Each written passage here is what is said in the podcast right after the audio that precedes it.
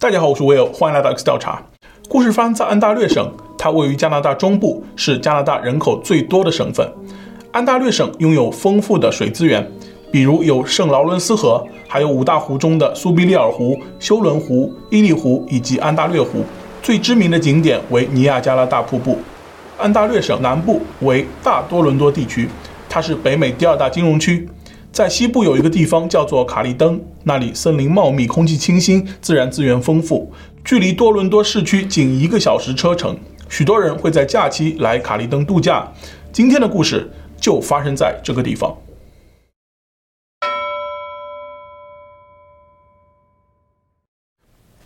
一九九二年的四月十三日，这天是个星期一，这天是苏珊一家举办一年一度的枫糖派对的日子。每年这一天，苏珊都会邀请亲朋好友来卡利登的农场参加派对，享用由枫树制成的美味的枫糖浆。卡利登的农场是苏珊的父亲留给他的遗产，父亲的房产分布在多伦多市区以及卡利登，这些遗产由苏珊和弟弟伊恩共同继承，两人各自在多伦多拥有一套房屋，在卡利登也各自拥有一个农场。苏珊与伊恩从小一起长大，关系亲密，之后各自组建了家庭。苏珊和丈夫奥维尔生活在一起，两人的儿子名叫杰米。杰米成年后独自生活在多伦多，不过他与父母以及舅舅伊恩一家保持着密切联系。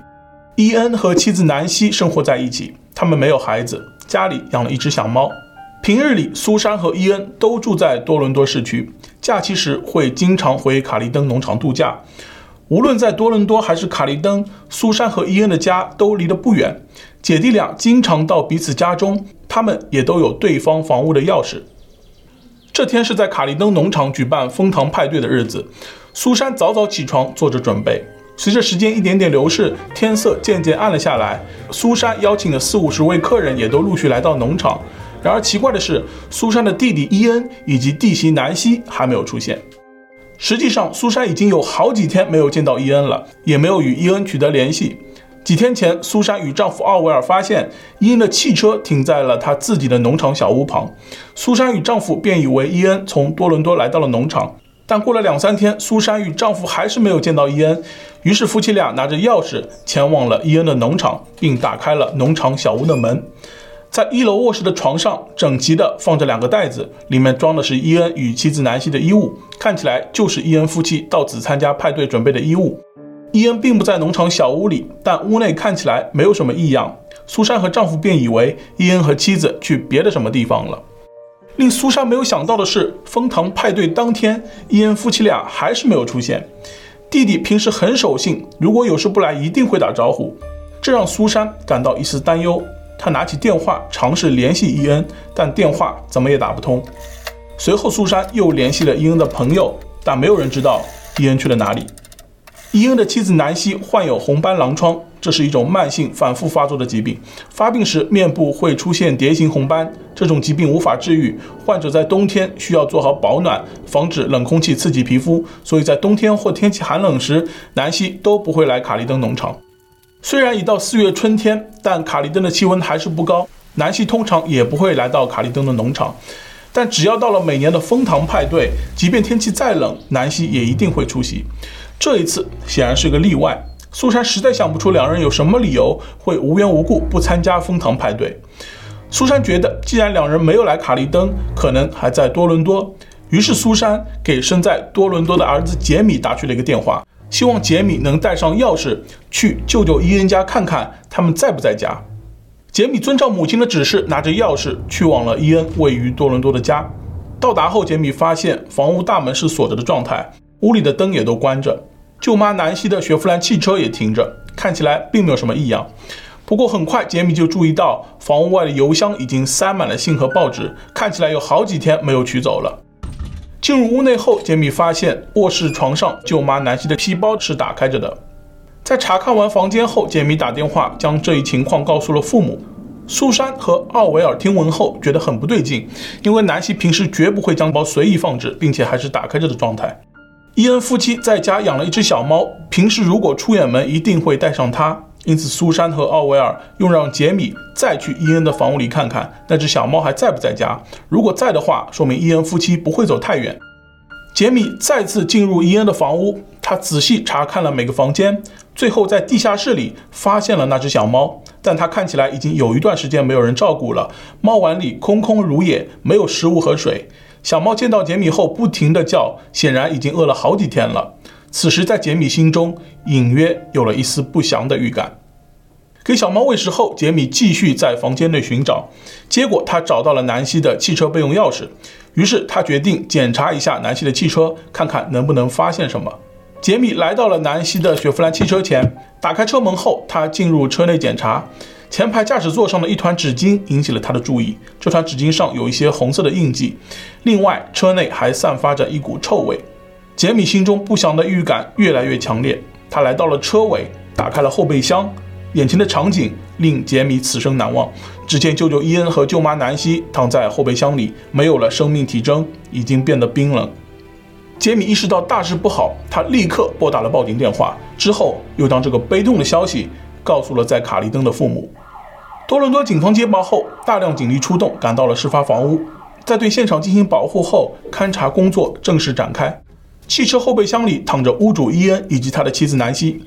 伊恩在外侧，南希在内侧。不同的是，南希未穿衣服，而伊恩穿戴整齐。法医对两人进行了检查，南希身上有钝器伤和瘀伤，脚踝、手腕、脖子处发现了捆绑痕迹，肩关节处有很深的淤伤，推测生前手脚被绑，嘴巴被堵住。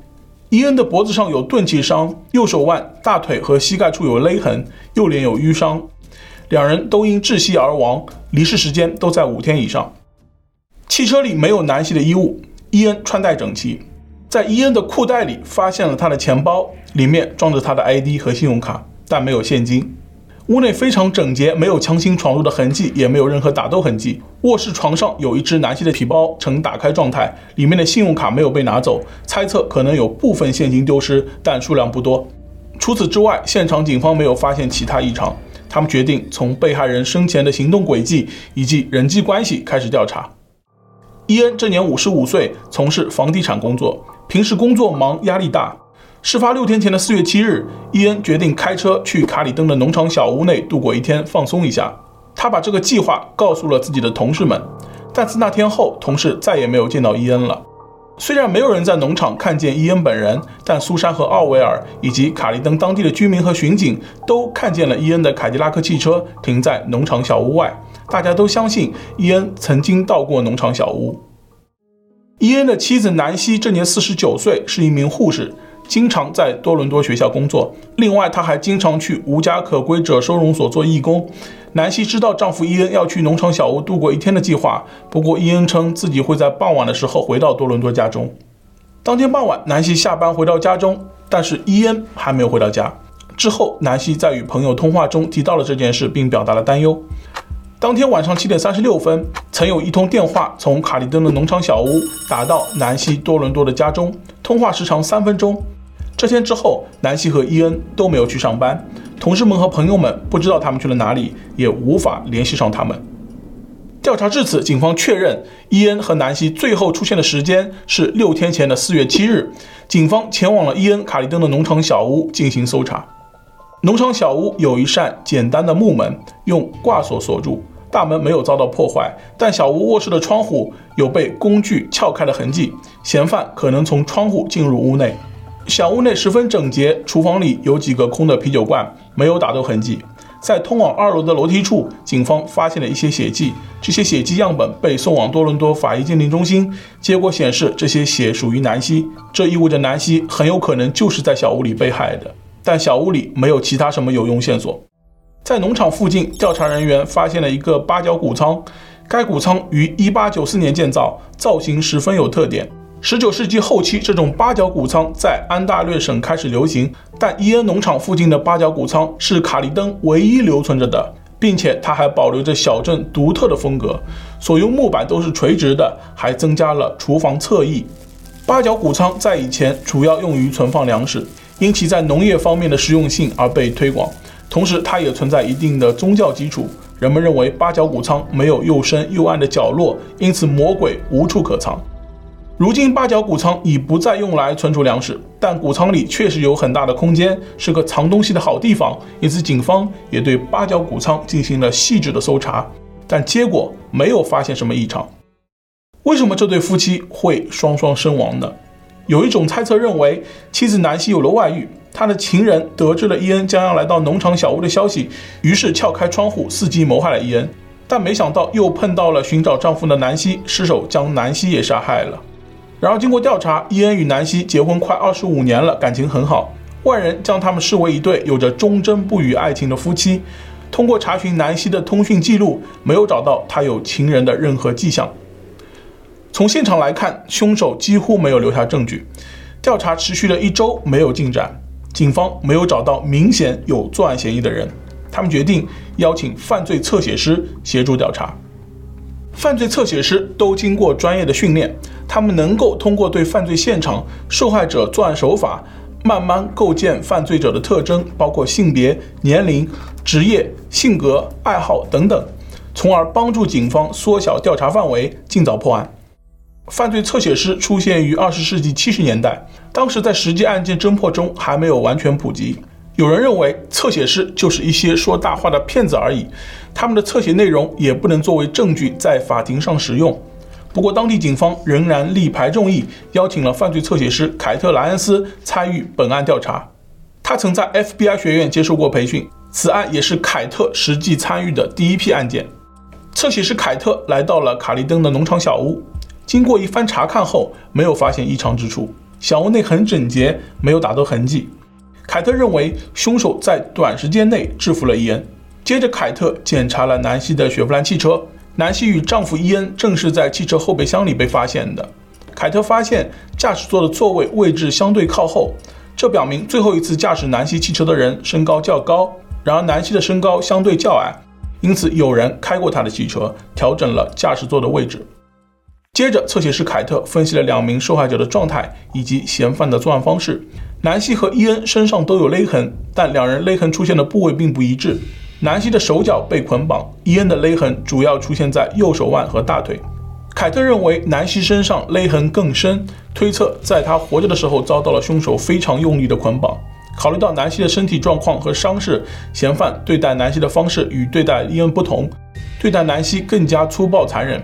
由于两者的伤势表明生前南希承受了更大痛苦，能够看出嫌犯对南希表现出类似愤怒的情绪。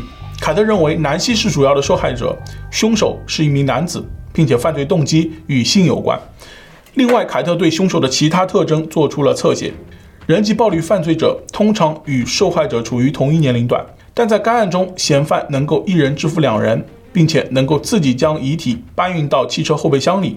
凯特认为，凶手是一名年轻强壮的男性，年龄在三十五至四十五岁。伊恩与南希的人际关系良好，没有仇人。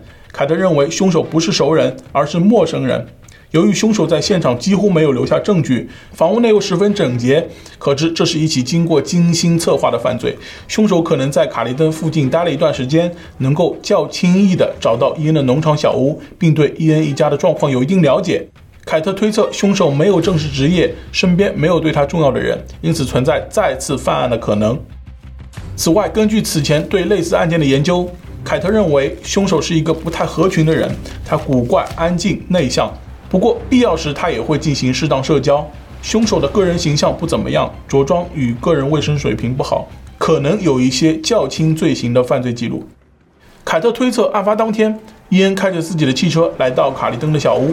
没想到撞见了非法闯入的男子，男子使用武器制服了伊恩。在男子的胁迫下，伊恩在农场小屋给多伦多的妻子打去电话，称自己改变主意了，当晚不回多伦多了，会留在小屋过夜。然后编了一个借口，让南希开车来农场小屋，两人可以在农场小屋里度过一晚。南希听完电话后，便开着自己的雪佛兰汽车到卡利登的小屋农场。没想到他刚到农场就被男子控制住了。之后，男子在小屋里对南希施暴并杀害，之后将南希放到了汽车后备箱里。不知出于什么原因，凶手胁迫伊恩驾驶南希的雪佛兰汽车，并开回了多伦多的家。之后，男子又杀害了伊恩，同样将他放在后备箱里。凯特认为该凶手非常危险。他对虐待痴迷，这些罪犯往往会对受害者施加侮辱性的行为和暴力。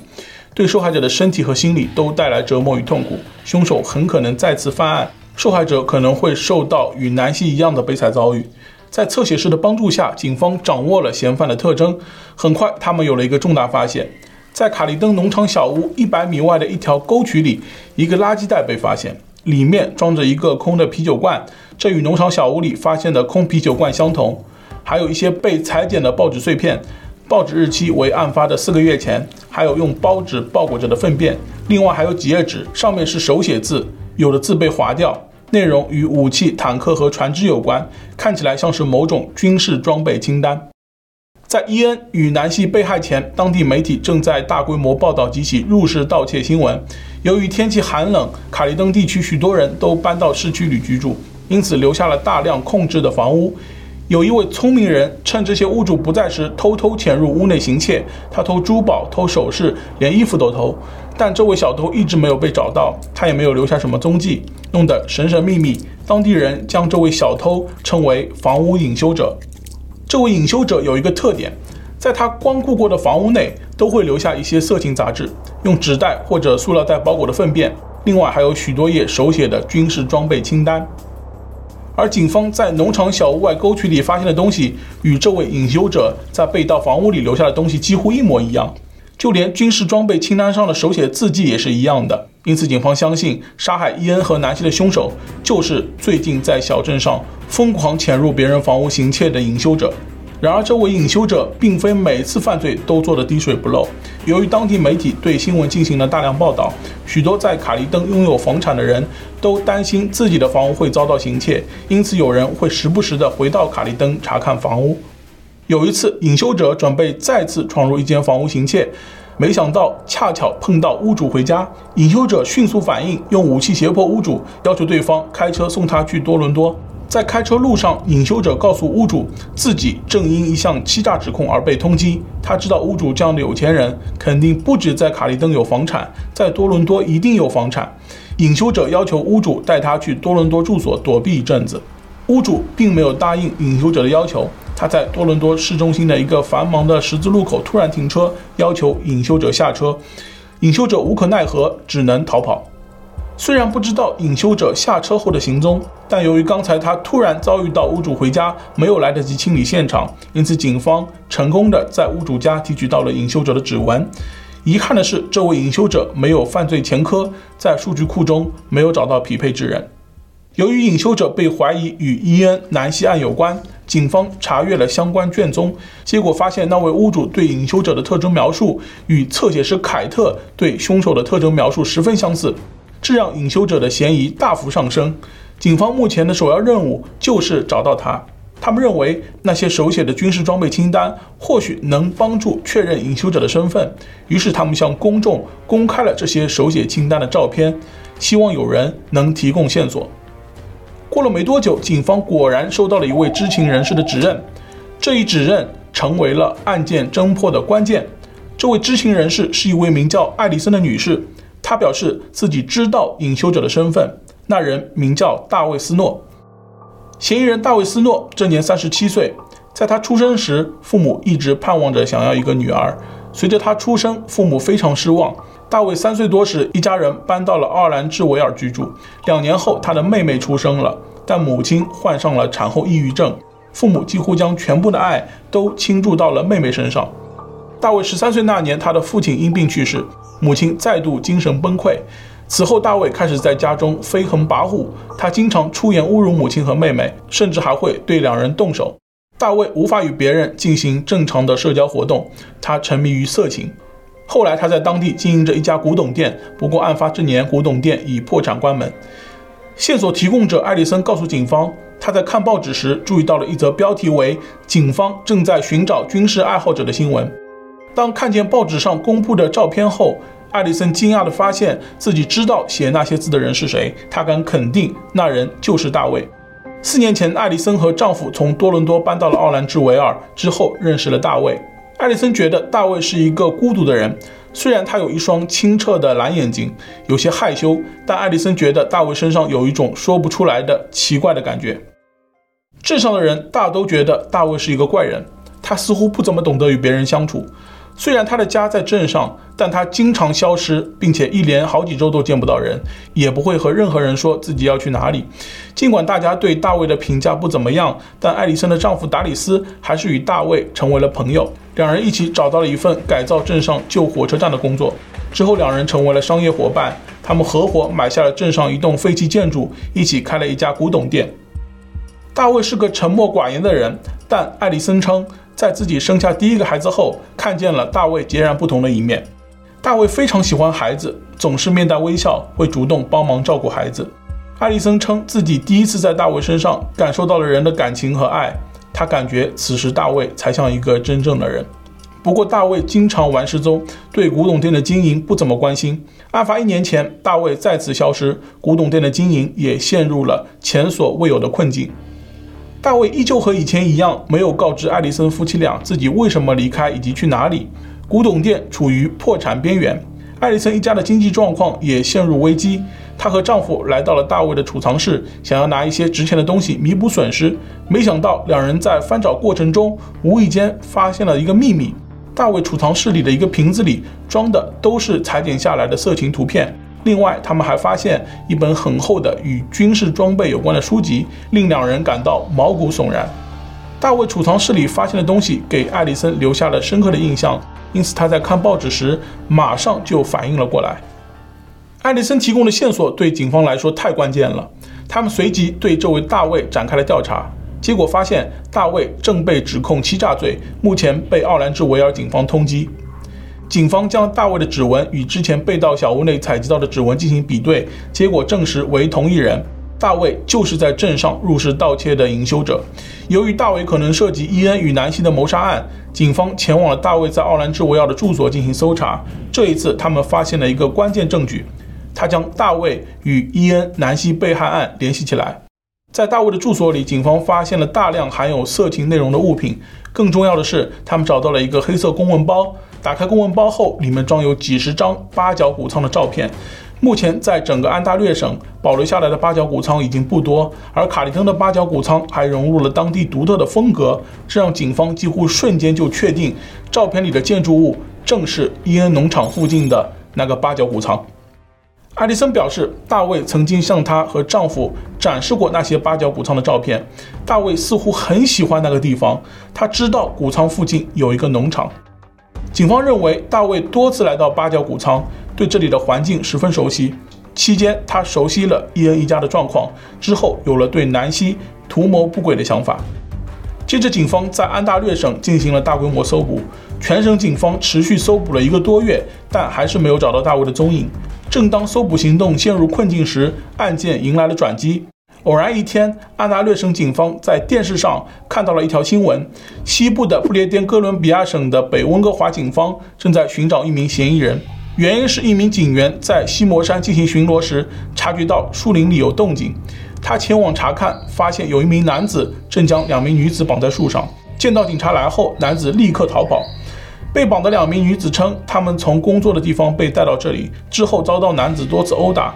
男子强迫其中一人开车到山上，之后男子将他们绑在树上。如果没有遇到警察，他们一定没命。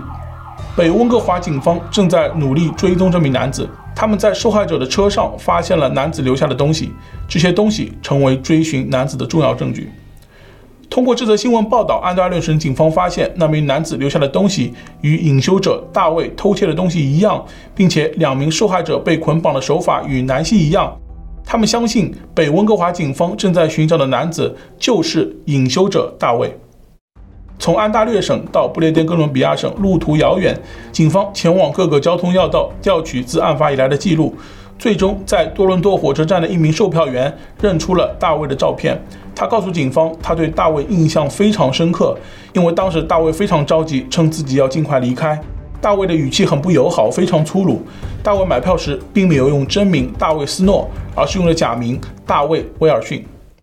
有了售票员的指认，安大略省警方几乎可以确认大卫逃到了不列颠哥伦比亚省。北温哥华警方要找的男子就是大卫。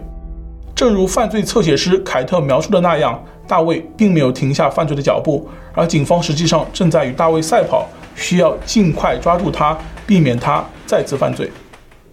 这年七月十二日，也就是案发的三个月后，凌晨四点，北温哥华警方接到了一通来自当地一家餐厅的报警电话，有一名男子在餐厅即将打烊时，袭击了一名五十三岁的女员工，还用铁丝勒住了她的脖子。餐厅保安发现后，立刻上前制止，所幸女员工并无大碍。警方接到报警后赶到了现场，发现餐厅里有一名男子神色慌张，试图躲避检查。警方上前仔细一看，他们惊讶地发现，该男子不是别人，正是他们一直在寻找的隐修者大卫。随后，他们将大卫正式逮捕。值得一提的是，侧写师凯特曾描述了凶手的二十五个特征，其中二十三个特征与大卫相符，尤其是年龄和犯罪动机，判断得非常准确。大卫在北温哥华犯下的案件中，几名受害者同样遭到了粗鲁对待。可以看出，大卫存在某种性幻想。案发五年后，伊恩与南希案在多伦多法院开庭审理。经审理后，法院作出了宣判：被告大卫斯诺一级谋杀罪名成立，判处终身监禁，不得假释。另外，大卫还犯有包括抢劫、绑架、非法监禁、性侵等二十二项刑事罪。二零零八年，在判刑的十一年后，大卫在狱中攻击了另一名囚犯，并威胁要杀死对方。他再次被判罪。次年，加拿大惩教署认为，如果大卫被释放，将会对社会造成极大风险。在考虑将其转移到较低等级的安全机构之前，大卫必须要有良好表现。在犯下伊恩与南希谋杀案后，大卫又多了一个新的称呼——小屋杀手。时至今日，大卫已经六十八岁了，他还将继续在监狱中服刑，直到终老。